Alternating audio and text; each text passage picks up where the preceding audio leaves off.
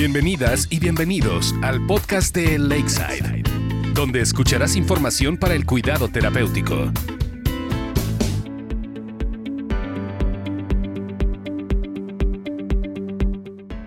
En la emisión anterior platicamos sobre las infecciones bacterianas y en esta ocasión retomaremos el tipo de infecciones bacterianas que podemos atacar con la familia de las quinolonas. Doctor Sosa, bienvenido. Eh, antes que nada, quisiera que nos platicara un poquito acerca de qué son las quinolonas. Bueno, las quinolonas son una familia de antibióticos que tienen una capacidad muy importante de amplio espectro para acabar con muchas bacterias, con diferentes tipos de bacterias. Las podemos dividir según eh, la familia según la generación en la que se haya producido. De la primera, por ejemplo, la más clásica, la más común fue en su momento el ácido nalidíxico, que actúa sobre bacterias gram negativos.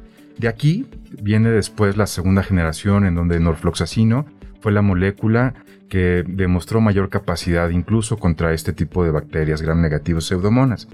Y la más interesante después viene la tercera y la cuarta generación, en donde el levofloxacino es eh, eh, punta de lanza de esta generación, en donde tiene actividad ya sobre gram negativos, por supuesto, gram positivos, que es la diferencia importante, e incluso contra Pseudomonas aeruginosa, una bacteria que es eh, causante de muchas enfermedades que llegan a ser sistémicas, que llegan a, a causar enfermedad en todo el cuerpo, y esa es una gran ventaja de esta familia, de la tercera generación. Y por último, la cuarta generación, en donde moxifloxacino es eh, el estandarte, es el, el antibiótico que tiene la misma actividad contra gram positivos, contra gram negativos e incluso contra bacterias atípicas, bacterias que no son comunes, pero que pueden llegar a generar problemas respiratorios importantes, además de eh, bacterias que pueden generar problemas en infecciones en piel y tejidos blandos, generando problemas serios en ese respecto. Esas podrían ser algunas de las diferencias entre eh, estas eh, generaciones, entre la primera, que fue el estandarte, el inicio de todas las moléculas, y la última, que es la cuarta generación. Perdón, doctor, ¿eso quiere decir que el moxifloxacino es más eficaz que otras quinolonas? Bueno, es eficaz, por supuesto, contra muchas bacterias. Bacterias, por ejemplo, que les comentamos que son las anaerobias. Es muy buena la actividad que tiene contra este tipo de bacterias. También actúa mucho sobre bacterias gram positivas es por eso la situación que se puede llegar a indicar en infección de piel y tejidos blandos. Es muy potente, tiene una muy buena acción contra este tipo de bacterias, pero evidentemente el uso y el sobreuso y el abuso de las moléculas puede generar problemas sobre todo de resistencia bacteriana y que esto puede ser un grave problema a largo plazo, en donde ya no tenga oportunidad de utilizarse esta molécula. Entonces, por lo visto, el moxifloxacino tiene mayor ataque sobre infecciones severas en piel y tejidos. Eh, ¿Qué nos puede comentar al respecto, sobre todo al momento de elegir este medicamento como un agente contra las enfermedades? Bueno, cualquier antibiótico se debe utilizar según la indicación precisa, considerando los gérmenes que puedan llegar a causar la enfermedad. Entonces, cuando nosotros estamos eh, utilizando antibióticos de amplio espectro con esta gran capacidad que tiene, pensemos, eh, uno, en que la enfermedad tiene que ser causada por un germen susceptible. Dos, que aun cuando son de amplio espectro, también puede haber resistencia en contra de estos antibióticos. Es por eso que debemos de tener una muy buena selección de los pacientes, una muy buena indicación en este tipo de enfermedades. Sobre todo porque este tipo de, de esta familia de antibióticos actúa directamente en contra del DNA de las bacterias, generando la muerte de las mismas. Pero debe de ser en la indicación precisa en el momento ideal y sobre todo con la duración precisa para cada enfermedad. Doctor, sobre todo en las noticias estuvo escuchando mucho el rumor de que actualmente este medicamento se popularizó sobre todo como una cura contra el COVID-19. ¿En este caso es efectivo? Definitivamente no. No es efectivo el moxifloxacino ni tampoco algún antibiótico ha demostrado actividad en contra del virus, para nada. El moxifloxacino actúa perfectamente contra bacterias, pero no va a actuar nunca sobre los virus. Es por eso que no debe de usarse de manera preventiva, de manera profiláctica, ni de manera para tratar de eh, combatir el COVID-19. La única situación por la cual se deberá de utilizar algún tipo de antibiótico en eh, la enfermedad concomitante por COVID, es decir, una enfermedad bacteriana agregada a la neumonía eh, por COVID, pero si no, no se deberá nunca de utilizar ningún antibiótico en contra del COVID-19. Ok, doctor. ¿Existe alguna contraindicación que deba tomar en cuenta el paciente? Claro, todos todas las indicaciones de cualquier medicamento debe tomarse en cuenta la calidad eh, de vida del paciente, por supuesto, la edad, el que el paciente esté con una buena función renal, el que el paciente si llega a tener eh, diabetes, vive con diabetes, bueno, que esté controlada. Una de las cosas más importantes al respecto de las contraindicaciones de las quinolonas es una alergia previa, que el paciente haya tenido previamente una reacción alérgica.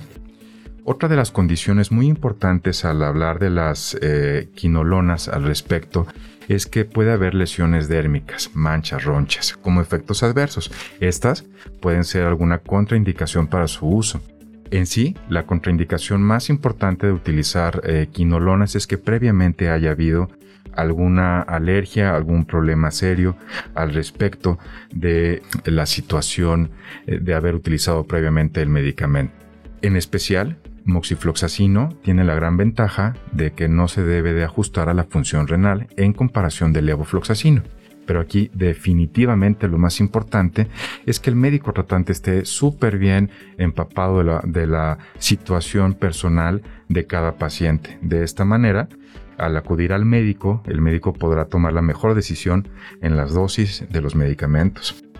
Y hablando de dosis, eh, doctor, cuál sería la dosis correcta para tomar este medicamento. Sobre todo porque creo que ahí siempre existen errores que cometemos a veces a la hora de, tomar algún medicamento, o no seguimos la instrucción o no sabemos cómo tomarlo. ¿A qué nos recomendaría al respecto? Definitivamente la mejor persona para darnos el mejor eh, dosificación es el médico. Haciendo un buen diagnóstico, haciendo una buena evaluación física e incluso con laboratorios del paciente, podrá dar la dosis correcta.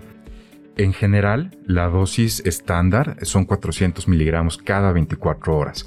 De esta manera, nosotros podemos dar eh, mucha certeza de que gracias a la farmacocinética y farmacodinámica de este medicamento tendrá el tiempo suficiente, los 400 miligramos, para actuar en contra de las bacterias que puedan generar algún problema. Sobre todo, eh, cuando este es de gravedad, sobre todo cuando la infección de piel y tejidos blandos o respiratoria o donde fuera el sitio, eh, va a tener una buena penetración del medicamento, de la molécula sobre los tejidos. Definitivamente es súper importante hablar al respecto de la, dosis correcta porque el hecho de utilizar más eh, medicamento, el hecho de utilizar dosis más altas, puede generar mayor riesgo de efecto adverso e incluso dosis más bajas podría generar que no llegue el medicamento a la zona donde quiere actuarse. Por eso es súper importante llegar a la dosis correcta, en donde aquí el médico definitivamente será el que nos dé la pauta para generar una buena indicación.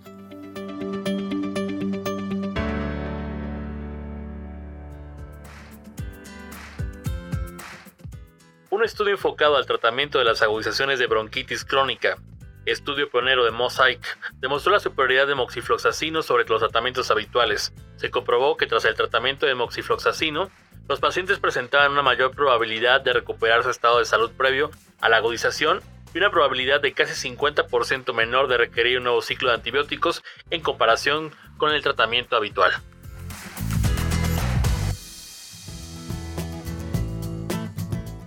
Y ahora, Yasmine, me gustaría preguntarte, en Lakeside eh, tienen el moxifloxacino, ¿nos puedes contar un poquito más acerca de este medicamento? Sí, el moxifloxacino de Lakeside ofrece una rápida recuperación, altas concentraciones, una baja resistencia y esto es un aliado en la prescripción del médico. Eh, favorece el apego al tratamiento con su una toma al día y también el bolsillo de los pacientes con su gran precio. Estamos llegando al final de este episodio, no sin antes agradecerle al doctor Enrique Sosa, médico infectólogo, y a Jazmín Rodríguez, gerente médico de Lakeside, quienes nos estuvieron platicando acerca de las diferencias entre los medicamentos que componen a la familia de las quinolonas y por qué usar moxifloxacino de Lakeside es la mejor alternativa. Recuerden que si tienen alguna pregunta o una duda nos pueden mandar un correo electrónico. No olvides compartir este podcast si necesitas más información. Te queremos escuchar en contacto arroba lakesidepharma.com.mx.